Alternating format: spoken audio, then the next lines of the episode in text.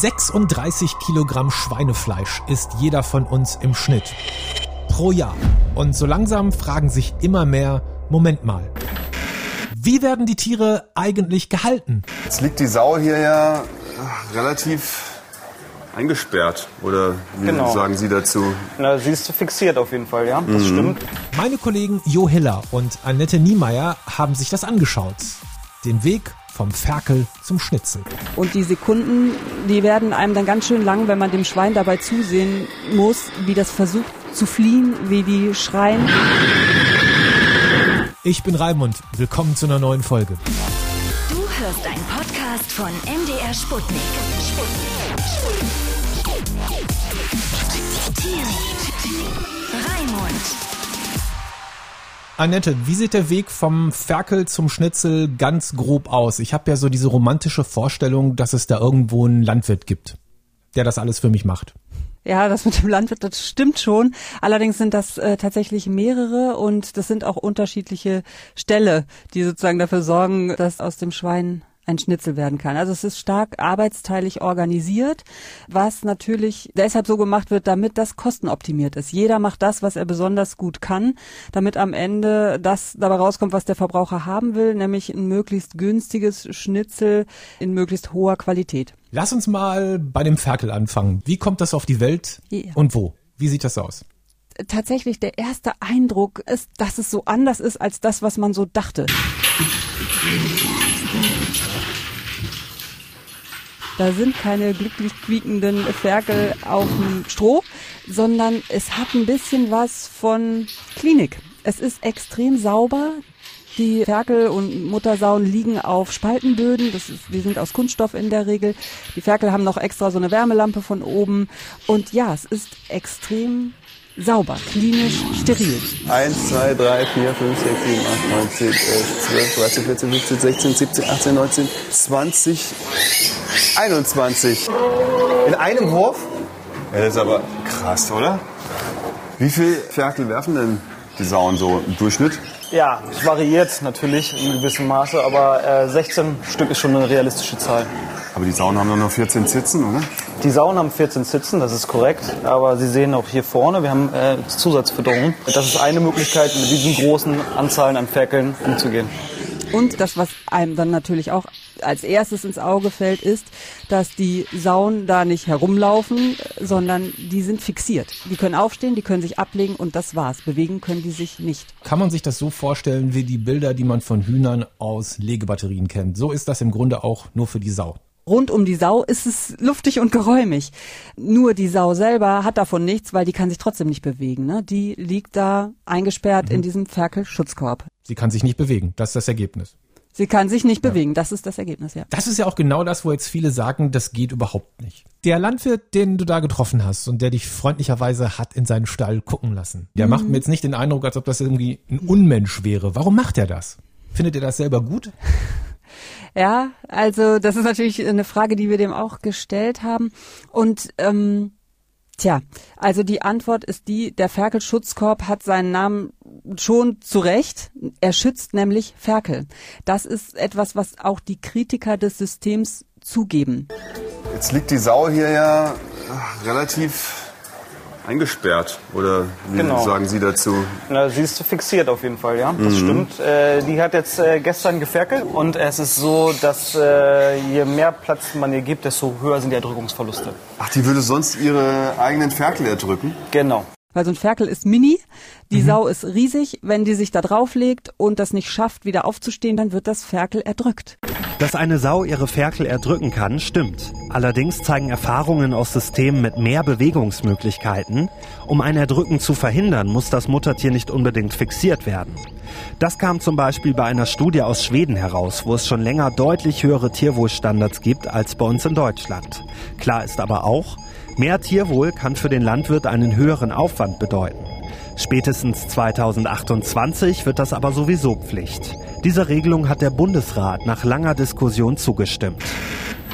Da geht's natürlich auch wieder ums Geld. Mit einem erdrückten Ferkel kann man kein Geld verdienen, aber das ist natürlich auch eine Tierwohlfrage und das war mindestens bei dem Ferkelerzeuger, den wir da besucht haben, ihm auch wirklich ein wichtiges Anliegen. Das ist nicht schön, äh, wenn so ein Ferkel erdrückt wird. Das quiekt wohl ziemlich lange. No. Das kann sich, glaube ich, jeder vorstellen. Aber die Frage, die ich mir so ein ganz kleines bisschen stelle, ist, wenn man da also, keine Ahnung, hunderte von Tieren hat, hunderte von Säulen hat, die man in so einem Käfig einsperrt, dass sie sich nicht drehen können, nicht laufen können und so. Mhm. Also findet der Bauer das in Ordnung oder würde er es im Grunde, wenn es ihm einer bezahlt, auch lieber anders machen? Auch das ist zweischneidig. Grundsätzlich ist es so, dass die Schweinehalter sagen, es ist nicht möglich, höhere Tierwohlstandards in die Stelle einziehen zu lassen, wenn es niemand bezahlt. Das ist für den Verbraucher ja schön, dass er ein günstiges Fleisch konsumieren darf.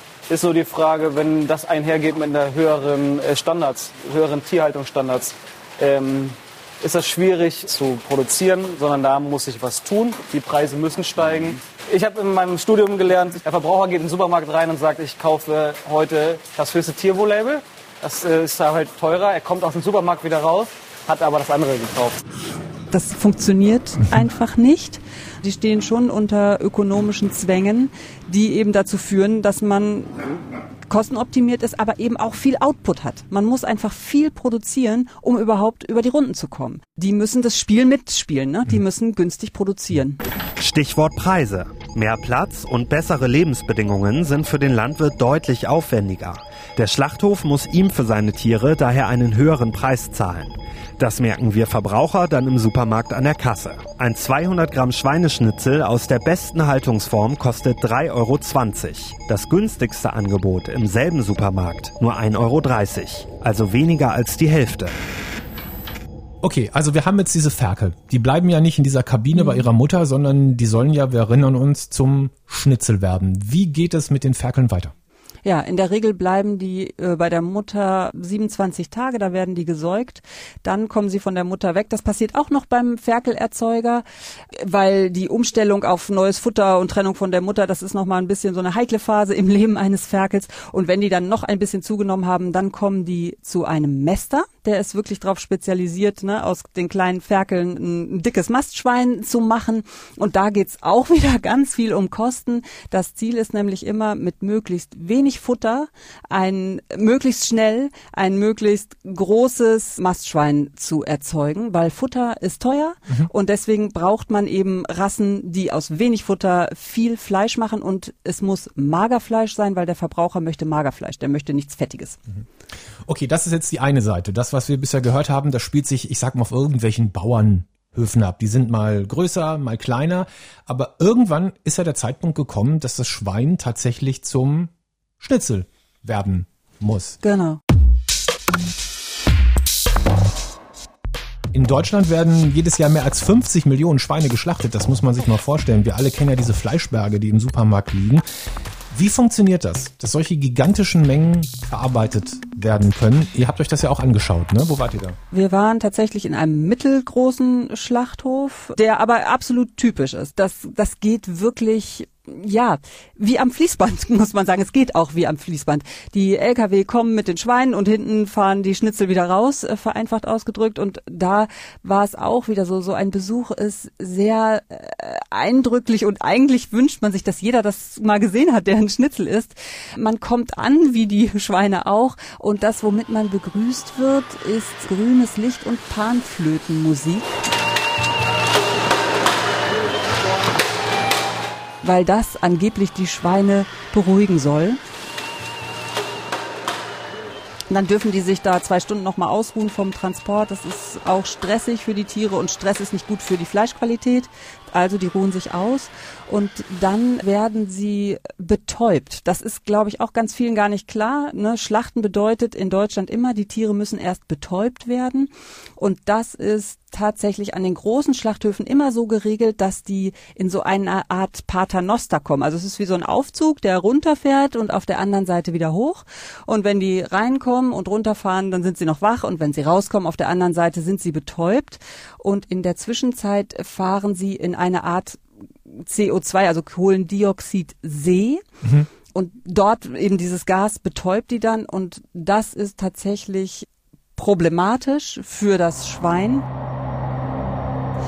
weil dieses Einatmen von CO2 nicht nur bei Schweinen, sondern auch bei anderen Säugetieren dazu führt, dass man ein Erstickungsgefühl hat. Wenn man Bilder sieht aus diesen Betäubungsgondeln, ist es schon sehr bedrückend. Weil diese Phase dauert. Und die Sekunden, die werden einem dann ganz schön lang, wenn man dem Schwein dabei zusehen muss, wie das versucht zu fliehen, wie die schreien.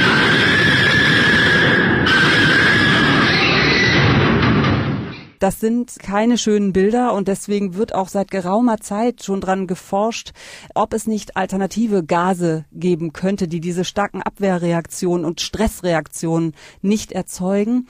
Das ist aber bisher daran gescheitert, dass es entweder nicht praktikabel war, Helium äh, war so ein Versuch, oder jetzt wird mit Argon experimentiert und das ist aber sehr viel teurer und das heißt, dann ist auch das Schnitzel sehr viel teurer du hast es gerade selber gesagt, es ist quasi wie so eine Fleischfabrik. In der Zeit, wo du da warst, mm. wie viele Schweine sind da getötet worden? Ich glaube, die hatten 700 pro Stunde, aber ich kann es nicht. Ich, da würde ich mich lieber nicht auf eine Zahl einlassen. Also es waren viele, sehr, sehr viele. Das geht wirklich im Minutentakt.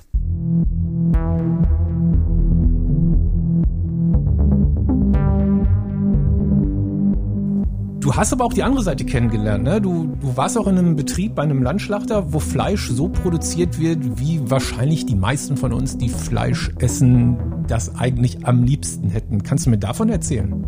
Sehr gerne. Also wir waren bei einem Landschlachter mit einem kleinen Betrieb, wie es die heute tatsächlich nicht mehr gibt, weil man ahnt es schon, es ist teurer, wenn man das so macht.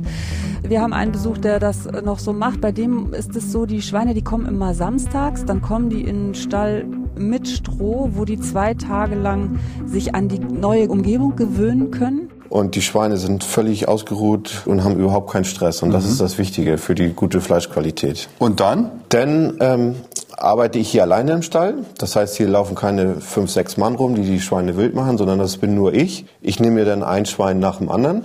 Und was für uns schön war zu sehen, ist, das sind so ein paar Schritte, die die im Grunde genommen verlassen die den Stall gar nicht, weil diese Betäubungsfalle, wo die reinlaufen, ist direkt daneben. Also die haben da keine Wege und ähm, Schweine sind neugierig, das heißt, die gehen dann auch ganz gerne dahin, da rein, wenn man ihnen irgendwas vor die Nase hält, was die interessant finden. Und dann wird dort keine CO2-Betäubung gemacht, sondern eine Elektrobetäubung. Also das Schwein äh, kommt aus dem Stall, äh, in die Betäubefalle. Ich laufe im Prinzip hinter dem Schwein her, nehme mir diese Betäubezange, wo der Strom dann durchfließt. Die sieht das Schwein nicht? Die, genau, die sieht das Schwein nicht. Das Schwein äh, hat immer einen kleinen Heu, Heuballen vor sich, was ihn dann viel mehr interessiert als alles andere, so drumherum. Und äh, wenn der richtige Moment gekommen ist, setze ich hier am Ohrgrund an und die Kopfbetäubung läuft ab dem ersten Moment, wo der Kontakt besteht. Und äh, danach setze ich halt um auf die Brustbetäubung. Das Schwein steht dann noch? Nee, das Schwein fällt ab dem ersten Moment. Ach so, es fällt sofort um? Das fällt sofort um so und ungefähr? kippt. Und ich leg's dann so auf die Seite, leg schnell um auf die Herzbetäubung. Und äh, das wird auch nochmal vier Sekunden gehalten. Okay, dann liegt es da betäubt. Und was passiert dann? Es wird rausgezogen aus der Betäubefalle an den Hinterbeinen. Das heißt, es hängt dann Kopf über und dann wird ein Stich in die Hauptschlagader also gesetzt. So, ne? Genau. Über Kopf. Der, der, Kopf wäre jetzt ein bisschen gestreckter und äh, mit dem Messer wird dann kurz vom Brustbein angesetzt und ein gezielter Stich in die Hauptschlagader und dann äh, stirbt das Schwein durch den Blutentzug. Das ähm, passiert mit so einer Zange und der Vorteil, wenn das richtig gemacht wird, wenn das jemand macht, der das gut kann und der die richtige Stelle trifft, ist, dass die sofort betäubt sind. Also die Zange wird angesetzt und es macht dieses Schwein fällt sofort um und hat eben nicht diese Einleitungsphase wie bei der CO2-Betäubung, die mit erheblichem Leid verbunden ist. Wenn du das jetzt so erzählst, das hört sich für mich persönlich eindeutig besser an. Ja. Warum wird das nicht nur auf diese Weise produziert? Ja, da gibt's natürlich verschiedene Faktoren, die eine Rolle spielen. Es einer von mehreren Faktoren ist sicherlich der Verbraucher selbst. Also es gibt inzwischen schon einige Studien zu der Frage, wie viel Tierwohl ist dem Verbraucher wichtig? Ist der Verbraucher auch bereit, mehr dafür zu bezahlen? Und ähm, eigentlich ist das, was man da rauslesen kann, immer, alle sagen, Tierwohl ist ihnen wichtig Aber solange im Supermarkt auch noch das billige Fleisch liegt, dann greift man eben doch häufig zum billigen. Tatsächlich, es gibt eine Studie der Uni Osnabrück, die haben Verbraucher gefragt und äh, die meisten Verbraucher haben gesagt, ja, ich will auf jeden Fall mehr Tierwohl und ich achte darauf. Dann haben die aber geguckt, was die gekauft haben und festgestellt, nur 16 Prozent haben tatsächlich auch die Tierwohlprodukte gekauft. Das deckt sich mit unseren Erfahrungen. Wir haben solche Umfragen auch gemacht, auch vor dem Supermarkt haben gesagt, ne, wie ist das? Und alle haben gesagt, ja, wir kaufen nur das Biofleisch. Dann haben wir in den Einkaufskorb geguckt und es lag natürlich das andere drin. Ne? Das war halt gerade im Sonderangebot oder man hatte so Hunger und die Grillparty steht vor der Tür. Solange es das gibt, äh, wird es wird man da auch zugreifen, sicherlich. Das bedeutet für mich wäre dann eigentlich die Idee, wenn man sagen würde, okay, für das Tierwohl wäre das eigentlich besser und es gibt ja noch ein paar andere Gründe, die dafür sprechen, dass man insgesamt ein bisschen weniger Fleisch isst, dann könnte man das ja eigentlich so machen von der Politik her, wie das damals zum Beispiel bei den Glühbirnen passiert ist. Jetzt gibt's nur noch LED-Lampen überall. Als die eingeführt wurden, war das ein Riesengeschrei, aber die EU hat gesagt, wir verbieten die Glühlampen, weil die zu viel Energie verbrauchen. Und am Anfang waren alle dagegen, ich erinnere mich, und jetzt große Überraschung, wenn ich bei mir den Lichtschalter hier betätige, wird's immer noch hell in meiner Wohnung. Das heißt, das Verbot dieser Glühlampen hat ja eigentlich was gebracht. Warum macht man das nicht auch genauso bei der Tierhaltung? Ja, auch da gibt's, glaube ich, zwei entscheidende Punkte, die da wichtig sind. Man muss einmal in die Historie gucken. Wenn wir uns die Geschichte angucken seit dem äh, Zweiten Weltkrieg, da haben Menschen noch die Erfahrung gemacht zu hungern. Und deswegen war, sind die Weichen sehr in die Richtung gestellt worden, Versorgungssicherheit herzustellen, ne? möglichst viel, möglichst billiges Fleisch herzustellen. Das war das Ziel für alle und dieses Ziel wurde auch erreicht. Ne? Man hat das wirklich geschafft, für alle, jeder kann sich das Schnitzel leisten für ganz wenig Geld. So. Und das andere wirklich wichtige Argument, was auch aus der Branche immer wieder gebracht wird, ist, es ist schwierig, sowas durchzusetzen, wenn innerhalb der EU unterschiedliche Regeln gelten. Bei den Ferkelerzeugern kann man das jetzt schon sehen. Es kommen sehr viele Ferkel inzwischen aus den Niederlanden und aus Dänemark. Und das ist eine Befürchtung, die man, glaube ich, ernst nehmen muss mhm. und wo man gucken muss, wie kriegt man denn das gelöst? Nachdem du das alles selber gesehen hast, ne? ich kenne das nur von Bildern oder von YouTube-Videos, all das, was du jetzt erzählt hast, du hast das alles selber gesehen. Kaufst du noch Fleisch? Hm. Ja, ja, ich kaufe noch Fleisch.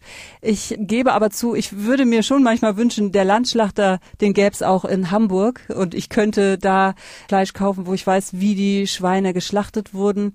Aber ich habe immerhin mal angefangen, wo da, wo es möglich ist, auf dem Markt nämlich zum Beispiel, den Fleischer mal zu fragen, wo werden die Schweine eigentlich geschlachtet? Das steht ja nicht dran. Wenn es überhaupt sowas gibt wie ein schlechtes Gewissen beim Fleischessen haben, an welcher Stelle sollte man das mehr haben? Bei der Art und Weise, wie das Schwein geboren wird und aufgezogen wird oder an der Stelle, wo es dann letztendlich zum Schnitzel wird, geschlachtet wird?